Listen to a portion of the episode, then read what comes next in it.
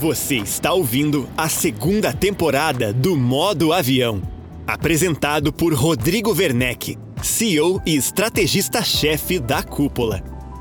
Este podcast é uma realização da Cúpula e Imob Report, com o apoio dos parceiros Quinto Andar, Quinto Cred, Imóvel Web, Rede Quinto Andar, Porto Bank, Cred Aluga, Dash Mob, Tóquio Marine e TicPag.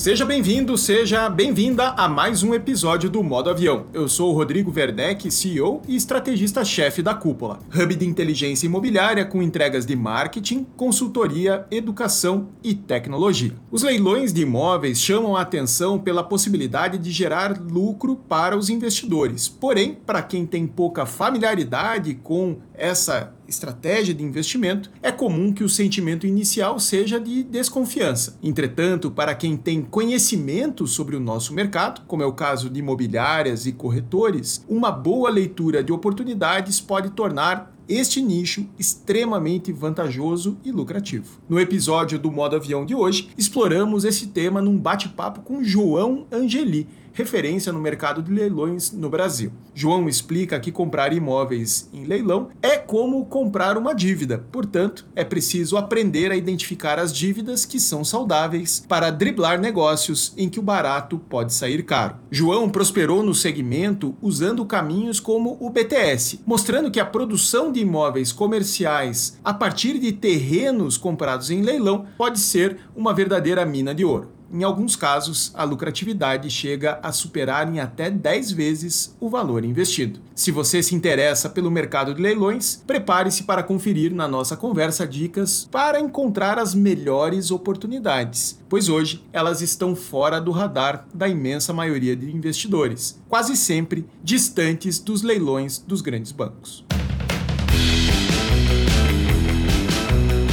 Chegou a hora de trazer uma super novidade para você, dono de imobiliária e gestor de equipe de vendas. Estão abertas as inscrições para o mais novo curso da Cúpula, a imersão em captação de imóveis para venda. Serão dois dias de treinamento presencial e prático para você desenvolver, evoluir e acelerar os seus resultados na captação de imóveis para vendas. A imersão acontecerá nos dias 20 e 21 de fevereiro de 2024 em Curitiba.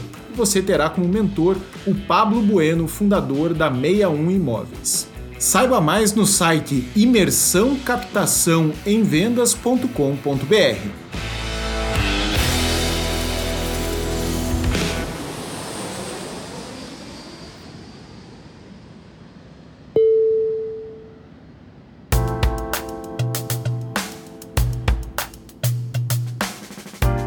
João, seja muito bem-vindo ao Modo Avião. Oh, muito obrigado. O prazer é todo meu. Estou muito feliz de estar aqui. Na verdade, eu estava ansioso para estar aqui, né? Muito obrigado mesmo. Bora, Mara, vamos lá. João, você é um dos caras que mais já transacionou imóveis de leilão no Brasil, um mercado que é fabuloso. Queria começar o nosso papo falando sobre isso, né? É Legal. uma oportunidade fantástica. Assim, eu já ganhei muito dinheiro com isso, já fiz muitas transações. Hoje parei porque estou estou focado em corporação, enfim, mas uhum. É, na minha tese de investimento, né? Mas é inegável que existem joias, oportunidades fantásticas ali. Queria entender um pouco da tua trajetória nesse, nesse business. Pois é. Na verdade, eu entrei no mercado imobiliário pelo leilão, né? O leilão foi a minha porta de entrada. Como investidor mesmo? Como investidor. Eu trabalhei a vida inteira na televisão, né? Então, em 2004, eu entrei lá no programa Raul Gil. Fiquei do programa Raul Gil até 2010. Em 2010, eu fui fazer uma faculdade em Los Angeles, acabei voltando voltando pro Brasil e eu tinha feito uma campanha política, mas como marqueteiro. E aí eu ganhei meu primeiro dinheiro, né, grande. E aí a minha vida inteira meu avô falava, pô, quem investe em terra não erra, quem investe em terra não erra. E eu não sabia o que fazer. E aí tinha um amigo meu que falou assim, cara, você já comprou, já ouviu falar de imóvel no leilão? Eu falei, não. Eu achei que era só ir lá, apertar, ou levantar, na verdade, a, a plaquinha na época do leilão presencial e comprar. E foi o que eu fiz. Eu comprei e tomei o meu primeiro ferro.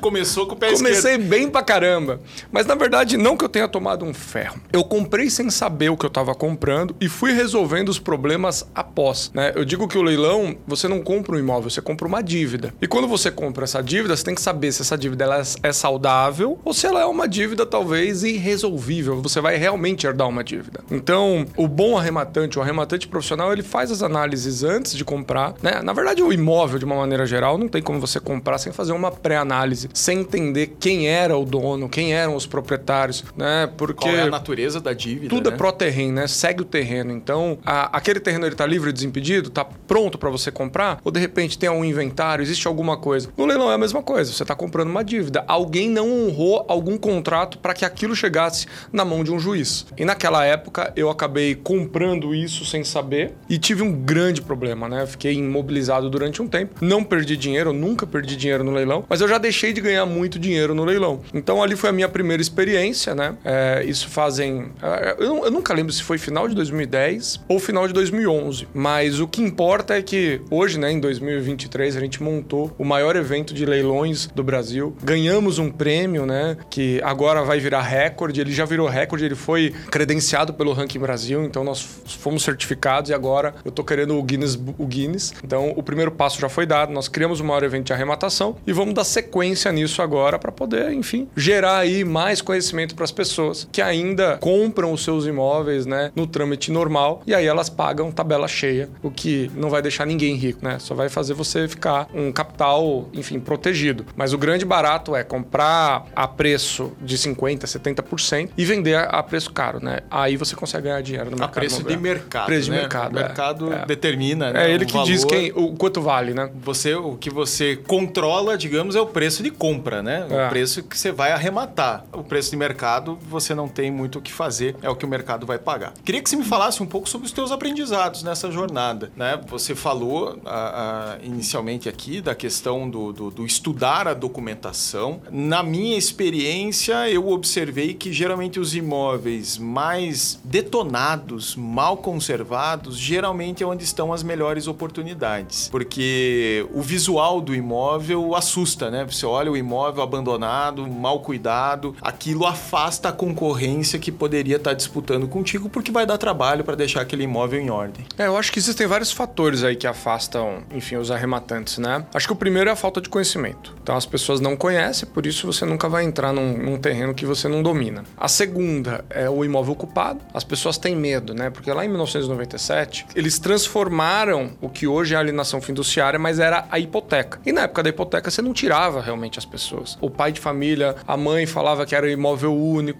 tinham argumentações, mas hoje, graças à alienação fiduciária, depois dos bancos acabarem, enfim, perdendo essa guerra, né? Lá em 97 eles criaram essa nova lei e aí fica muito mais fácil de você tirar. Então, acho que o maior medo, pelo menos lá no Leilão Summit Day, que é o nosso evento, todo mundo tem medo de comprar imóvel ocupado. Ainda é um, é um problema. Eu acho que para imóveis, É por um exemplo- tabu infundado? é um tabu. Não, é um tabu. As pessoas têm medo, elas não acreditam que conseguem tirar, elas não entendem o trâmite judiciário. Né? Ela, é... Quando um imóvel vai para leilão, ele basicamente ele vai para resolver um problema. Hoje tem muito imóvel de leilão indo a divórcio, né? Por causa dos divórcios. Imagina que você está casado, aí você e sua mulher não entram num acordo de ah, não, esse imóvel é meu, aquele imóvel é seu, aquele carro é meu. O juiz fica meio que de saco cheio e fala: gente, então vou fazer o seguinte, eu vou vender. Vocês não querem entrar num acordo, eu vendo. Aí pegam o carro do casal, pega o imóvel do casal, pega as terras do casal e coloca leilão. Só que o grande problema é que os dois perdem aí. Por quê? Vai sair tudo por 50%, 70% do, do valor. Então, eu acho que hoje os tabus eles estão relacionados a isso. E para mim, uma das joias do leilão são os terrenos. Né? Hoje as incorporadoras, hoje as construtoras, elas começaram a olhar para esse tipo de business. Por quê? Porque o trâmite normal é: ah, tem um quarteirão bacana que eu quero fazer, lá tem seis casas, então você coloca uma pessoa para ir lá e negociar e tal. Mas às vezes você consegue comprar lotes para construir, né? Então hoje o que, que eu estou fazendo? E eu descobri dentro do mercado imobiliário um nicho que até então estava meio que inexplorado, que é o BTS, o Build to Suit. Nós construímos para conseguir imóveis de locação altíssimo. Né? Então, primeiro trâmite, achar esses imóveis dentro dos leilões ou fora dos leilões. Segundo, acoplar carteiras de alta rentabilidade, né? Então, carteiras aí acima de 10, 30 anos. E terceiro, ou vender isso para um CRI ou incorporar isso como recebíveis puxa, durante um tempo, né? Então, existem várias estratégias dentro do leilão para que você se alavanque, né, dentro da dívida que alguém não honrou. E eu acho que é esse, ó, o grande insight para que as pessoas entendam que o leilão é só uma ferramenta para você pagar barato e vender caro, né? Se você descobrir que dentro do leilão você pode comprar imóveis com até eu já fiz 5x no, no imóvel. Eu tenho um amigo cinco vezes é, cinco a vezes rentabilidade do É. valor pago. Eu tenho um amigo agora que fez 30 vezes. Não, perdão. Fez 10 vezes. O imóvel vale, ele pagou 3 milhões e tá vendendo a 30. Na verdade, já vendeu ele a 30. Ele fez 10x, ele fez 10 vezes. Mas eu já conheço gente que fez 30 vezes também. Comprou um imóvel muito barato. Botou numa locação e depois vendeu. Então, quando você faz o lucro, depois de 10 anos, isso valoriza, valoriza. A pandemia valorizou muito os imóveis, né? Antes da pandemia existia uma realidade. Hoje, depois da pandemia, existe outra realidade. Então, o leilão sendo bem observado, com o olhar mesmo, não de quem quer morar, mas de quem quer aproveitar uma oportunidade. Você consegue fazer bom, um, um bom dinheiro. Eu acho que esse é o, é o- é o grande segredo aí. Agora, a concorrência aumentou muito, Uhum. né? Eu operei imóveis de, de leilão justamente no ano 2020, no início Uhum. da pandemia, todo mundo retraído, né? Eu concentrei ali, tinha a, a incerteza sobre condução de obra, execução de obra com a incorporadora. Eu tenho uma pequena incorporadora em Curitiba, o ambiente estava inseguro. Eu peguei o dinheiro, coloquei todo nos leilões e fiz excelentes negócios. Rentabilidade de 30%, 40% em 60, 90 dias. Né? Ciclo curto, obra rápida de reformas, enfim. Mas com o tempo eu percebi que eu operava numa determinada cidade da região metropolitana de Curitiba, mas a concorrência começou a ficar muito acirrada. Muita gente começou a olhar para esse business e em 2021 eu parei de operar porque eu vi que a rentabilidade estava ficando, tava ficando apertada. E aí eu te pergunto, rolou um efeito manada aí e as rentabilidades pioraram ou digamos, a concorrência está muito focada nos imóveis óbvios e aquelas grandes joias precisam de fato ser mais vasculhadas, né? Você precisa se, se, se, se concentrar mais, dedicar mais tempo a localizar esses negócios de 3x, 10x. É, óbvio que para você fazer 3x, 10x não é todo imóvel e não é, né? Isso é, como é que eu posso dizer, só o topo da pirâmide. A grande maioria é de 20 a 30% depois de tudo pago, né? Depois de você ir lá pagar o seu lucro Impostos. imobiliário, impostos, né, o advogado, Corretor, né? corretor, enfim, todo mundo. Mas eu acho que todo esse movimento que nós estamos fazendo realmente, né, é, democratizou o leilão, mas as pessoas ainda não sabem procurar os imóveis de leilão. Por exemplo, Curitiba. Qual que é o trâmite normal de você olhar imóveis em Curitiba? Você vai pegar os leiloeiros de Curitiba. Só que uma das coisas que eu aprendi e foi aonde eu consegui fazer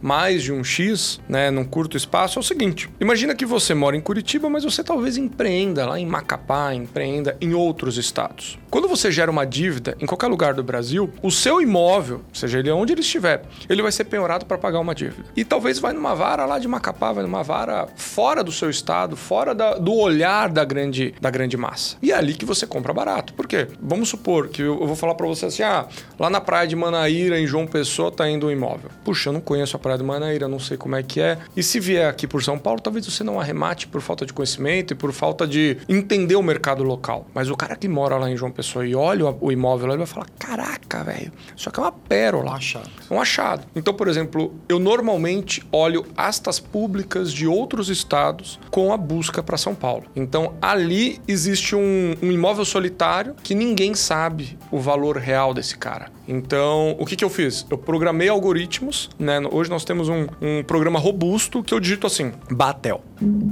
Curitiba. Lá me aparece tudo que tá do Batel. Vamos Aí, de repente, vai ter uma vara lá em Nossa, Santarém, em Roraima. Pará, que executou uma dívida lá e arrastou o é. imóvel lá no Batel, em Curitiba. Exato. Então, por exemplo, o, qual que foi a minha, uma, minha última compra, assim? Tem um apartamento no Brooklyn, aqui em São Paulo. O imóvel estava indo a leilão por uma- pela Justiça Trabalhista por Rondonópolis, Mato Grosso. Eu não sei se é Mato Grosso ou Mato Grosso do Sul. Mato Grosso. Mato Grosso. Pois é. Aí tava lá em Rondonópolis esse, esse imóvel. Uma dívida trabalhista. O cara foi lá, empreendeu no local lá, não sei o que aconteceu. Ele, te- ele- ele teve uma. Acho que seis funcionários que colocaram ele no pau. Perdeu o processo. O juiz penhorou esse imóvel. O imóvel foi a leilão e eu, no lance único, peguei o imóvel que valia 1,5 por 300 mil. Simples assim. Uma cobertura maravilhosa, com tudo que. Eu nem acreditei. Tanto é que eu falei, cara, não é possível. Eu falei, não, eles vão embargar, não vão, não vão. E foi. Por quê? Em Rondonópolis, talvez as pessoas não saibam do poder de um imóvel aqui do Brooklyn, entendeu? E hoje, né, todo mundo tá com algoritmo. Ninguém. Hoje existem arrematantes profissionais de verdade, tá? Pessoas extremamente especializadas. Sim, porque aí você cria um fundo. Não, cara, é, é, é brutal. E uma das coisas também que eu percebo é ninguém gosta de arrematar terra terra, terreno. Porque dá trabalho, né? Porque você tem medo de invasão, tem uma série de sim, sim, demônios sim. na cabeça das pessoas sobre terreno. E na minha opinião, o melhor ativo é o terreno. Se você for parar para ver mesmo, aonde que você consegue empreender é no terreno. Porque no terreno você, você transforma. A cobertura não tem muito mais o que fazer. Você não tem né? que fazer. O que você vai fazer é passar uma tinta, trocar um piso, deixar ela mais comercial para você conseguir pegar o teto do que o mercado tá pagando naquele momento ou perto disso. Né? Eu, quando eu pego barato, eu sempre diminuo margem para poder vender rápido. Giro. Nesse caso, eu fiquei com o imóvel tá alugado, entendeu? A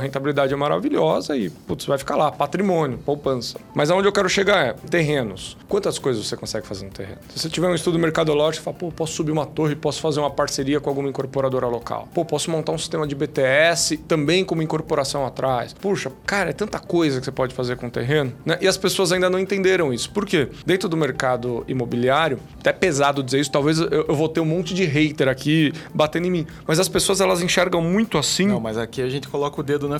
É, é muito cabresto que minha avó falava, sabe? Aonde a gente precisa ter uma, uma visão um pouco mais aberta para que você entenda aonde cada peça que você tem na sua mesa pode se encaixar. Porque eu vejo, principalmente os corretores de imóvel, não conseguindo ganhar dinheiro porque ele está com a peça errada, colocando, encaixando no lugar errado. Sendo que, na verdade, é só uma questão de disponibilidade. Dele olhar e falar: bom, esse, essa peça aqui ela não vai encaixar mesmo ali. Eu preciso colocar ela em outro lugar. O mercado imobiliário, para mim, é isso. É um jogo matemático prático que você só precisa ter percepção, feeling e um bom estudo para saber o que cabe em cada lugar. Porque as pessoas às vezes elas erram, e eu vejo muito, muito isso, principalmente na, na locação de alta performance. Às vezes você vê um posto de gasolina maravilhoso, tem um Burger King e oito lojas vazias. O cara conseguiu trazer uma âncora, mas ele não conseguiu trazer mais nada do que essa âncora, né? Eu faço o, o caminho inverso. Antes de comprar o terreno, eu fecho todos os contratos. Depois que os contratos estão todos fechados e aquilo virou um ativo imobiliário, antigamente era só um terreno baldio ou um imóvel, aí sim eu parto para o plano B. Aliás, para o segundo passo, que é construir e ter aquilo pronto. As pessoas fazem o contrário. Elas primeiro constroem, depois que ela construiu, tá tudo lá bonitinho,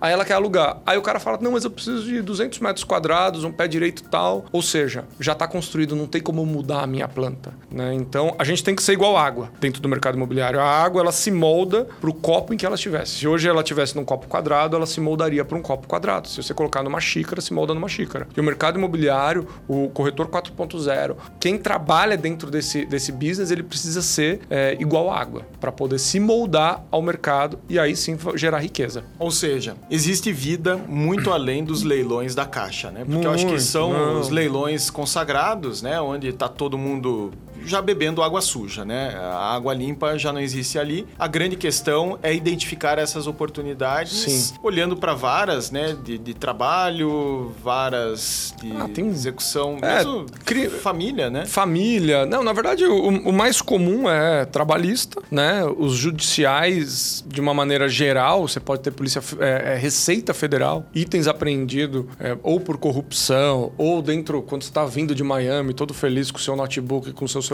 Aí o cara fala: tá, deixa eu ver aí se você pagou o seu imposto. Se essas mercadorias são apreendidas. Receita Federal, né? Impostos. Então vamos supor que você tem uma, uma empresa, você não pagou, você não tributou. E aí eles vão falar o seguinte: é, você precisa pagar os seus impostos. E normalmente as multas são muito altas, tá? Você vai pagar, sei lá, 10 vezes o valor do que você tinha Cinco teoricamente. anos de impostos. É absurdo. Você... E aí você quebra o cara. E aí a Receita vai na fonte, trava seus imóveis, seus carros. Se você tiver ações, trava tudo que é líquido, né? E, e, que esteja no sistema fiduciário, seja de conta corrente ou de matrículas, né? Que tem lastro. Então, isso também é algo que acontece bastante. E os extrajudiciais, que é banco, né? O cara vai lá na caixa, financia o apartamento por 30 anos, no meio do caminho não consegue pagar, e o que ele pagou serve de lucro para o investidor que está entrando e comprando essa dívida que ele não conseguiu assumir. Então, é basicamente esse aí o modelo de negócio do leilão, né? O leilão é um marketplace da justiça para resolver resolver problemas e embrólios aí que estão há muito tempo, enfim, na fila para serem resolvidos. Né? Mas eu, por exemplo, eu não, eu não gosto dos imóveis da Caixa por causa da competitividade. Né? Então, por exemplo, são bons imóveis? São bons imóveis. São bons ativos? São bons ativos. Normalmente, tá? Eles não saem por lance único. Óbvio, tem, eu já comprei por lance único. A gente tem um monte de case para mostrar, mas hoje tá muito mais difícil. Por quê? Porque as pessoas entenderam que dá para comprar a sua casa financiada pela Caixa pagando 20, 30%. Então eu não consigo concorrer com a dona Maria que tá comprando para morar. Ela compra por emoção, né? Não, e ela compra para morar. Então, por exemplo, se ela tá pagando 200 mil num, num apartamento na, na, na, tabela e ela consegue comprar esse apartamento, sei lá, por 140, para ela é lindo. Não, e ela vai colocar os lances, vai Não, vai 160, subir até 160, 180, porque o financiamento para ela é o mesmo. Ela vai pegar o fundo de garantia, ela vai fazer o mesmo trâmite, mas ela vai ter 20 mil. E 20 mil num apartamento, né, desses de baixo padrão, você, você decora ele, você mobília ele, você dá uma vida para ele. Que a, a, diferença da periferia para classe média e para classe alta é que a periferia nunca decora, ela sempre deixa o negócio inacabado, fica 20 anos. Eu falo isso porque a casa da minha avó foi assim. Tipo, a casa era só de, como é que fala, chapisco e reboco. Depois Sim. que vai fazendo aos poucos, entendeu? Então, Perfeito. é uma modalidade do Brasil, é uma modalidade de, cara, sobrevivência mesmo, né? Exato. Não é fácil. Agora, João, me diga uma coisa: como é que os corretores de imóveis e as imobiliárias podem jogar esse jogo? Pois é. Eu estava falando com o pessoal da My Broker, né? É, com o Ricardo Martins, e a gente estava falando justamente sobre isso. Poxa, quem é o cara que mais vende imóvel no Brasil? É o corretor. E o corretor, ele não tem uma ferramenta que, onde ele pode ganhar pelo menos três vezes que é o imóvel. Por quê? Se ele for um corretor licenciado pela Caixa, por exemplo, ele ganha a primeira comissão e ainda ele consegue cobrar uma assessoria do, do, do arrematante. Então, hoje as assessorias elas cobram de 10 a 20% do valor de venda. Então, imagina que você arrematou um imóvel, sei lá, de 140 mil, que vale 200, você consegue ganhar, e não é em cima do valor total, tá? É em cima do lucro, porque senão não para de pé a conta. Mas ele se consegue. For, se for cobrar 14 mil, por exemplo, inviabiliza o negócio. Não, inviabiliza o negócio. Mas a grande coisa que você consegue ganhar a corretagem da compra, a corretagem, porque a caixa te paga, a corretagem da assessoria e no final você já pode amarrar também uma exclusividade para venda desse imóvel. Ou seja, você consegue fazer de um imóvel que teoricamente você tinha só um ganho, fazer três vezes esse ganho. E você consegue ofertar muito. Por quê? A pandemia, é, lá em 2020, ela fez com que hoje tenha uma média aí de 20 bilhões sendo leiloados por mês. Né? E desses 20 bilhões, só dois, três são arrematados. Ou seja, a grande maioria dos imóveis não são arrematados. Por quê? Tem muito imóvel ruim, muito ativo ruim, mas as pessoas também não têm dinheiro, não têm conhecimento e muita coisa passa batido. Se o corretor 4.0, que é o cara que está antenado, que tem o seu Facebook, seu Instagram totalmente atualizado, está estudando, está lendo sobre leis e, entendendo como o mercado faz, na minha opinião, o leilão é um grande incentivador para que ele realmente seja proprietário, porque uma das coisas que eu vejo também é o corretor ele vende imóvel, mas ele não tem imóvel, não na sua grande maioria. Óbvio que tem pessoas muito inteligentes dentro desse mercado que também criam patrimônio, mas na verdade as pessoas são boas de ganhar dinheiro e no mês seguinte estão sem dinheiro, porque não sabem gastar o dinheiro, né? Então, eu acho que é uma cultura que o corretor pode começar a entender de comprar imóveis mais baratos para o cliente dele, mas ganhar em todas as pontas, né? Inclusive nas indicações de falar, ó, o, o Zé ele faz a reforma, Zé quero comissão. Perfeito. Cuido também aqui da sua parte de, sei lá, se for uma casa, a gente tem aqui um, um, sistema de segurança. Enfim, começar a ganhar de pouquinho em pouquinho. Receitas adjacentes. Né? Só que escalado, entendeu?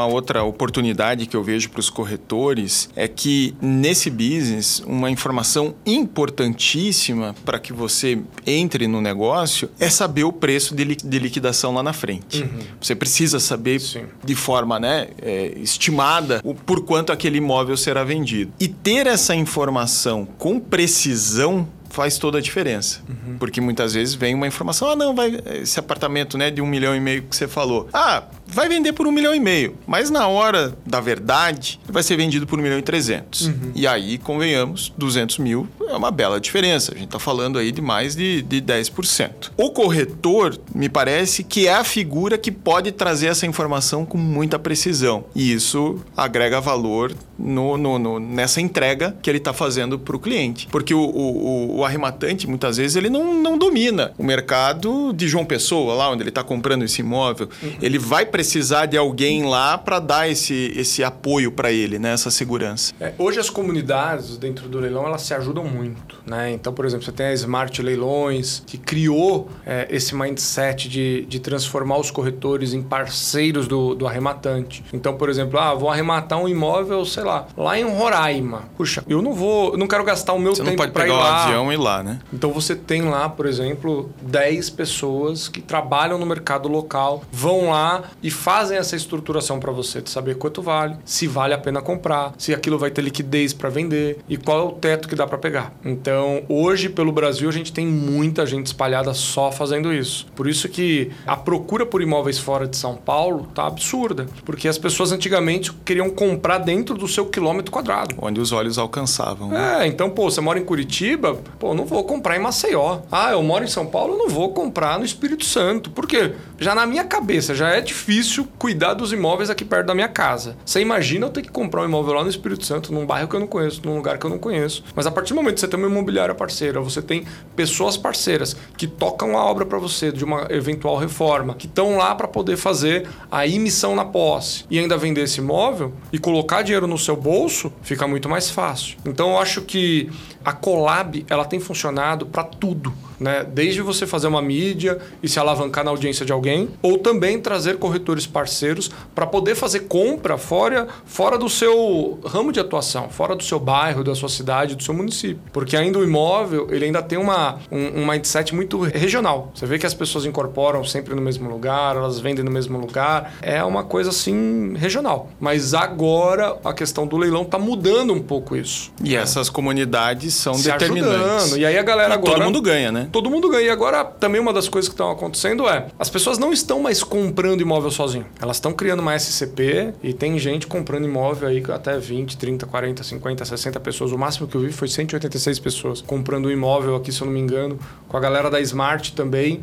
Em Campinas, eu acho que pagaram dois, o imóvel vale. Não, eles pagaram acho que dois ou três milhões e o imóvel vale oito. Mas também compraram com uma galera que uma nunca, comunidade que nunca poderia. Tem gente ali que nunca poderia ter um imóvel desse, ou parte de um imóvel desse, ou uma fração de um imóvel desse. Então, a, S, a SCP, né, seria a adiantação da tokenização imobiliária. Que hoje ainda existe um contrato, né, que você precisa fazer via SCP, e daqui a pouco vai ser um smart contract, ou seja, um, um contrato inteligente que você compra uma fração, uma cota de um imóvel, seja aqui ou em Xangai, mas você é proprietário daquele imóvel. E aí você pode ter os bônus dele. Pô, o imóvel está alugado. Ao invés de eu investir num FII imobiliário, que eu comprei papel, mas eu não sou proprietário, eu não sei do que eu sou dono, dentro da tokenização imobiliária você consegue ser dono de um imóvel, por exemplo, em Xangai, em Nova York, em São Paulo, de acordo. Aí, aí depende do, do valor que você tem, né? Porque se você for olhar hoje como é feito, eu, eu fiz o marketing de Zetec, faço o marketing de Zetec aqui em São Paulo. Quando você monta um PDV, você, por exemplo, tem 180 imóveis para vender. Ou seja, você vai ter dentro daquela torre 180 clientes. São 180 contratos que você precisa para efetuar o seu VGV, executar a sua obra, entregar e ganhar dinheiro certo? Beleza. O que, que você acha que é mais fácil? Vamos colocar em metro quadrado, tá? Vamos supor que esses 180 apartamentos tenham 10 mil metros quadrados. É, e eu vou vender isso, também estou colocando aqui tudo simbolica, simbolicamente. E esse VGV seja de 100 milhões. O que, que você acha que é mais fácil? Vender 100 milhões para 180 pessoas ou vender 100, 100 milhões para 10 mil pessoas? Faz uma diferença, né?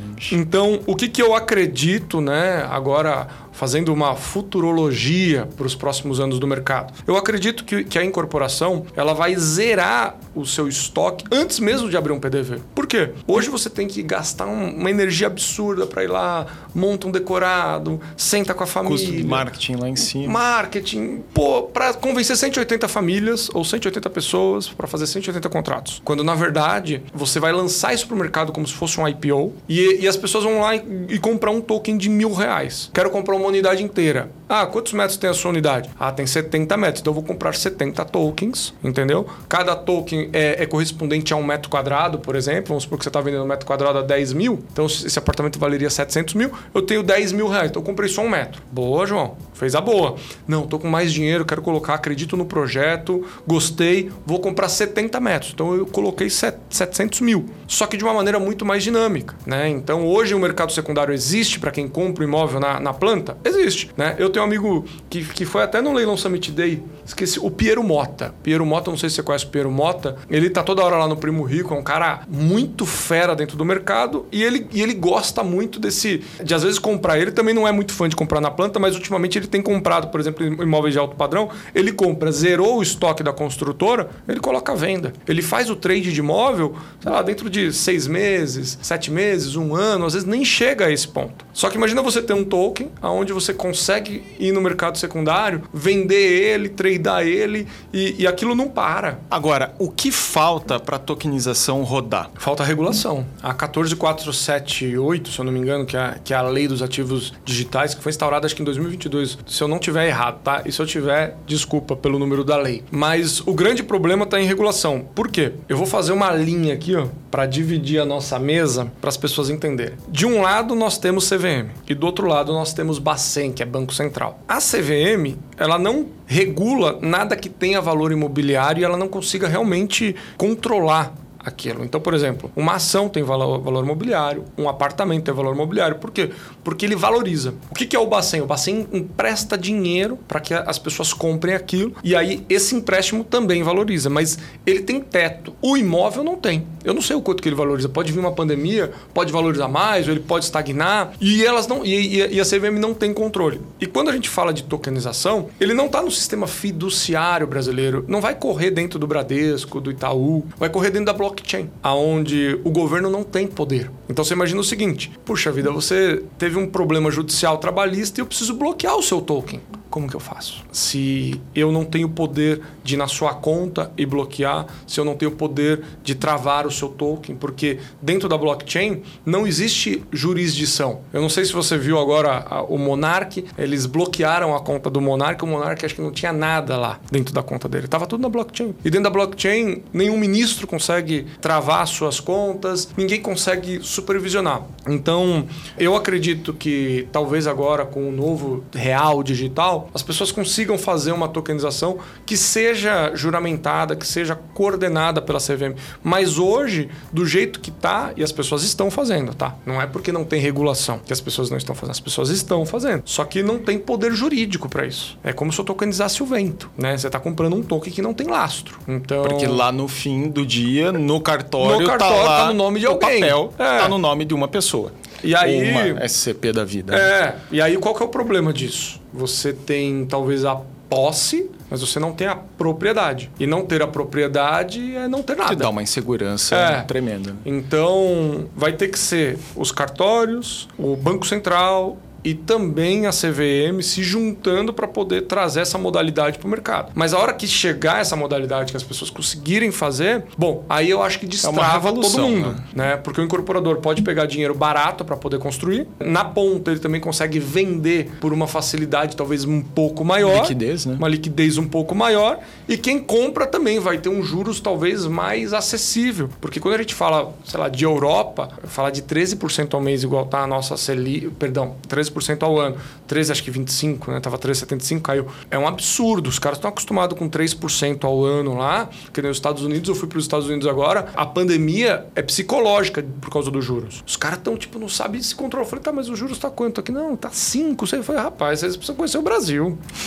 o Brasil é terra de, de maluco, porque a gente tá tomando água enquanto o juros está explodindo e tá todo mundo tranquilo, né? Por quê? Porque o brasileiro tá acostumado a passar dificuldade, né? Eu nasci na crise crise e vou morrer na crise. Porque o Brasil é isso, né? Sim, não tem novidade nenhuma. Não tem né? novidade, né? né? A questão a gente é está em qual crise. é a próxima, né? É. Mas uma vai suceder a outra, é certo. Bom, a legislação ainda não está preparada para isso, mas vocês estão, você e parceiros, vocês estão embarcando num projeto muito legal de tokenização que Sim. vai ganhar as telas pelo Brasil afora. O primeiro reality show de construção e venda de casas casas de alto padrão no Brasil. Me fala um pouquinho sobre esse projeto, João. Pois é. Na verdade, é um projeto meio maluco, né? Como eu falei, eu trabalhei com televisão há muito tempo, a gente produz inúmeros reality shows aí.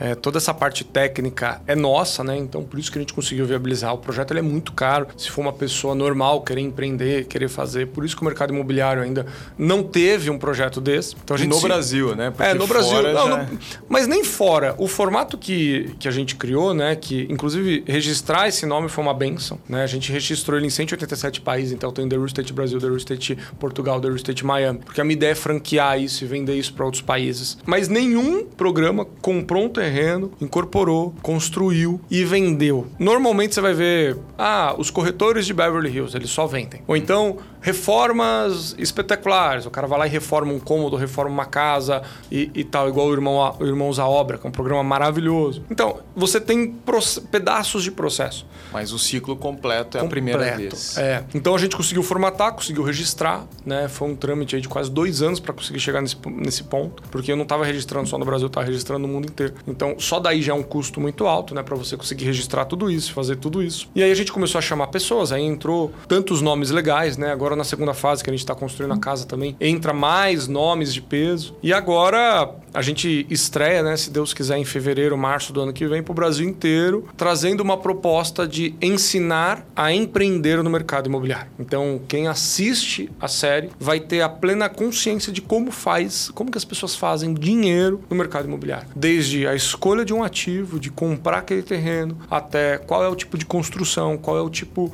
de obra que eu quero enfrentar. É uma obra seca, uma obra tradicional, é steel frame. Por que de, de escolher isso? Calcular metro quadrado calcular obra, escolha de profissionais, erros de, de execução, de execução ou né? de projeto. Mesmo. A gente teve vários. E por mais que você tenha uma série de pessoas experientes, não somos nós que ditamos a regra, é o mercado. Então a gente fez pesquisa, a gente entendeu, falamos, falamos com N pessoas para saber qual era o imóvel irresistível para que seja vendido o mais rápido possível. Então, cara, é uma trama, é uma novela o negócio, entendeu? Desde a escolha dos personagens, que a gente ficou em estúdio, quase 3 mil pessoas se inscreveram e a gente foi escolhendo, escolhendo, escolhendo até formar ali 15 pessoas que vão construir a casa junto com a gente. E no final essas pessoas viram sócias da nossa SPE e compartilham também da riqueza que a gente gerou junto com eles. Fantástico, é, fantástico. Quantos episódios? Três episódios. E a segunda série vai ser The Real Estate Brasil Casas na Comunidade. Nós vamos construir 12 casas na comunidade e vamos doar para as pessoas também numa pegada muito de empreendedorismo. Porque a gente vai comprar o terreno na comunidade, a gente vai empreender na comunidade, a gente vai construir, só que lá de uma maneira talvez não de luxo, né? Porque é a realidade, e usando uma série de benefícios que a comunidade também oferece. Então, eu acho que o mindset é esse: é instruir, educar. Eu não vejo outro caminho de fazer o Brasil sair né, desse estado que a gente está, desses juros que a gente está, dessa política que a gente tem, se não for a educação. E a inspiração tá ali na tela para todo tela. mundo conferir, né? Onde vai passar? Ainda não temos, né? Eu tenho um ND assinado, eu não posso dizer, mas em breve a gente vai poder divulgar isso nacionalmente de uma maneira, enfim, até é, exaustiva, né? Mas posso dizer que é um player bem legal. Boa, fica, fica, fica a expectativa. Nesse projeto você não está sozinho, né? Não. Você tem alguns parceiros, você me mostrou alguns materiais, achei bem interessante, caras de peso do nosso mercado. Me conta assim um pouco de quem que está junto tá. nessa, nessa iniciativa. Na bancada eu tenho o Barsi, que é um, um dos maiores uma CPFs lenda, né? é, da Bolsa, né? A família Barsi, de uma maneira geral. Aí tem o João Carlos Godin, que é um incorporador. Eu tenho os meninos do Minha Casa Financiada também. Eu tenho a Carolina Saltchuk, que é uma arquiteta renomadíssima de alto padrão. Eu tenho o Ale da Vitacom, que é um dos caras que também fez a disrupção aí, principalmente dos modelos de loft 19, 18, 20 metros quadrados, onde todo mundo achava que ele era louco. Nós temos o Alfredo Soares do G4, Paulo Vieira, né, que é um grande coaching. Meu Deus, será que eu vou esquecer alguém? Agora Augusto Braga, né? Augusto Braga, grande Augusto Braga. Já passou aqui pelo modo avião. É, Augusto Braga também, né? Um corretor, o J Batista. Acho que o Ricardo Martins entra agora também na segunda fase. Enfim, tem bastante gente de peso. Tem outros nomes ainda que não estão totalmente confirmados, mas também acredito que se entrar vai dar um up bem legal. E é isso, acho que a gente está começando um, um movimento que hoje ainda é pequeno, mas daqui um ano a gente vai estar tá bem reconhecido aí no Brasil inteiro, né? E eu acho que vai ser também a porta de entrada para novos talentos poderem mostrar que dá para fazer dinheiro mesmo não nascendo rico, né? Que é o meu exemplo. Pô, eu nasci numa, numa, numa realidade que era totalmente oposta, né? E hoje eu sento com pessoas do calibre, por exemplo, do Barça, que estava sentado do meu lado, cara que fatura, sei lá, milhões, né? E a gente batendo um papo e conversando. E eu acho que é isso, né? Acesso. Partir do momento que você tem acesso, a sua realidade muda. Né? Se sua cabeça tiver acesso, você e o seu corpo inteiro começam a mudar o, o, o caminho, a trajetória da sua vida. Perfeito. João, enquanto o The Real Estate Brasil não vai pro ar, quem está nos ouvindo seguramente está pensando aqui como começar nesse mercado de leilões. Qual a dica que você dá para quem quer sair daqui para um próximo passo? A gente está caminhando aqui para o nosso encerramento. O que, que você dá de dica para executar hoje mesmo? Olha, cursos. Hoje tem muita gente boa que dá curso. Você pega a Charlene Teixeira, você pega o Cris Leão, você pega a galera da Smart Leilões, o Leilão com Victor, cursos presenciais, né, que são os eventos. Você tem o Leilão Summit Day, que é o maior evento de arrematações. Você tem o meu Instagram também, que é o Leilão Pix. Eu acho que você seguindo pessoas que sabem o que estão fazendo já é um norte para você errar menos. E eu falo sempre que quem ganha dinheiro não é quem acerta mais, mas é quem erra menos. Porque quando você erra menos, a sua assertividade aumenta. Então, se orientar por quem sabe fazer, né? Porque tem muita gente que fala um monte de coisa bonita mas nunca arrematou um prego. E eu acho que essa é o grande diferencial. Seguindo pessoas idôneas, pessoas que saibam o que estão fazendo, vão fazer a sua assertividade aumentar. Basicamente é isso. Maravilha. João, muitíssimo obrigado. Valeu. Super conteúdo aqui, valiosíssimo para nossa audiência. Muito obrigado a vocês, é um grande prazer. E acessem também minhas redes sociais, né? João, underline, Angeli, underline. Vai ser um grande prazer aí, enfim, receber todo mundo e bora para cima, porque tá só começando. Maravilha, valeu, obrigado. Valeu.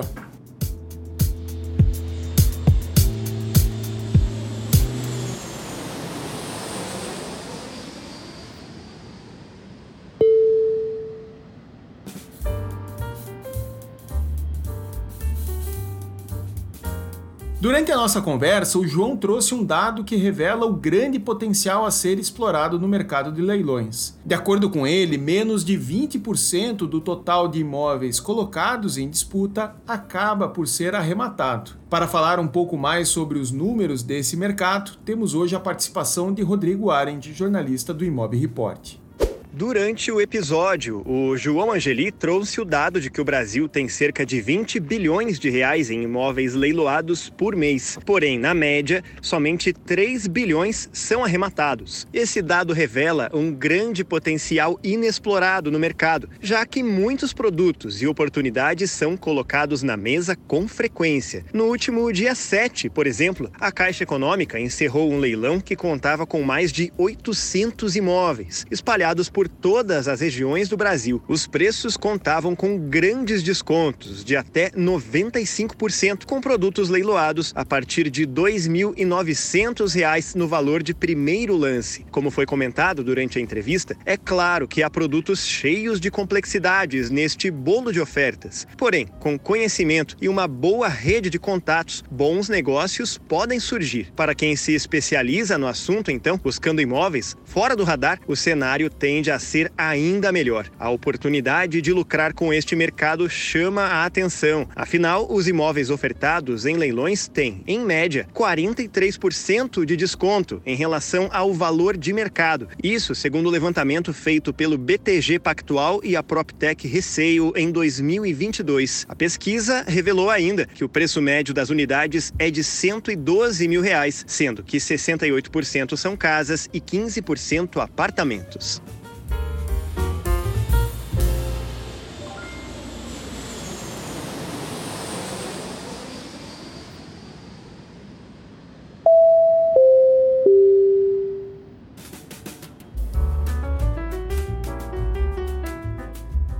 Na sua imobiliária já é possível afirmar se 2023 vai terminar com resultados melhores que o esperado? Algumas notícias desta reta final de ano contribuíram para a melhor defesa da compra e venda de imóveis. Saiba mais sobre o assunto agora no destaque do Imob Report, a principal plataforma de conteúdo e notícias do mercado imobiliário do Brasil. Quem traz as informações é novamente o Rodrigo Arendt. O ciclo de queda de juros parece estar cada vez mais consolidado, o que anima os clientes e dá força para a argumentação de compra e venda de imóveis. A notícia mais clara nesse sentido, obviamente, é o novo corte da Selic, que, conforme o esperado, teve redução de 0,5 ponto percentual e agora está em 12,25% ao ano, o menor patamar desde maio de 2022. Também chamou a atenção a validação pelo STF da retomada de imóveis de inadimplentes o que dá mais segurança jurídica às instituições financeiras e estimula a concessão de crédito. Mas uma outra notícia, que teve menos alarde, porém grande importância para o imobiliário, é a sanção do novo marco das garantias, que contribui para a redução dos juros e maior giro de negócios imobiliários. Em poucas palavras, falando do efeito mais tangível dessa novidade, agora um imóvel pode ser utilizado como garantia para mais de um financiamento. Por exemplo, um imóvel de 500 mil reais, que antes podia ser usado para garantir um financiamento de 200 mil, por exemplo, agora pode ter seu valor empenhado em outras tomadas de crédito, até que seja completado valor de 500 mil. O conteúdo completo sobre os efeitos práticos do novo marco legal das garantias está em nosso portal, o imobreport.com.br. Até a próxima!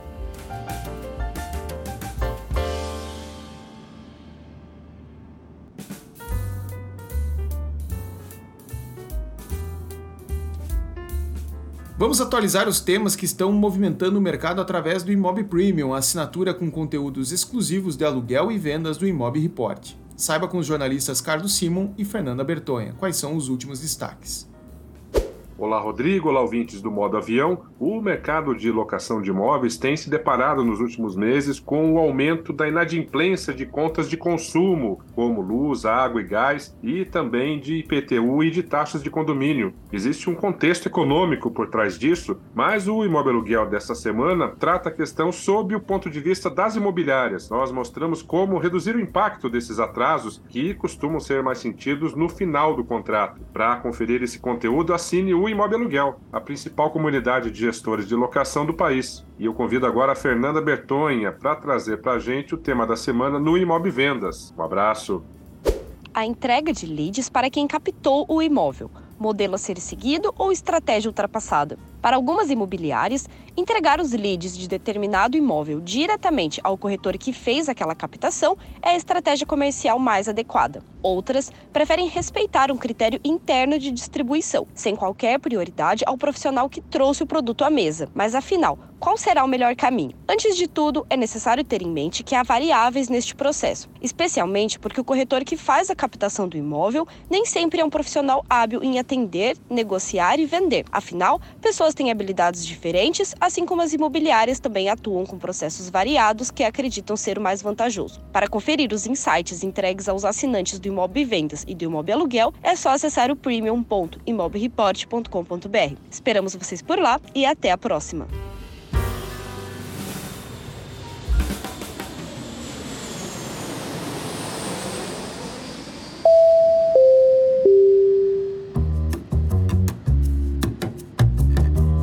E assim fechamos mais um episódio do Modo Avião. Obrigado por ficar conosco até aqui. Não esqueça de nos acompanhar nas redes sociais através do arroba imobreport. Um abraço e até a próxima. Você acabou de ouvir o podcast Modo Avião, apresentado por Rodrigo Werneck. Roteiro de Rodrigo Werneck. Edição por Dice Masters Podcasts e Multimídia. Voz nas vinhetas e spots Rodrigo Arende. Projeto gráfico Alexandre Lemos. Realização Imob Report e Cúpula.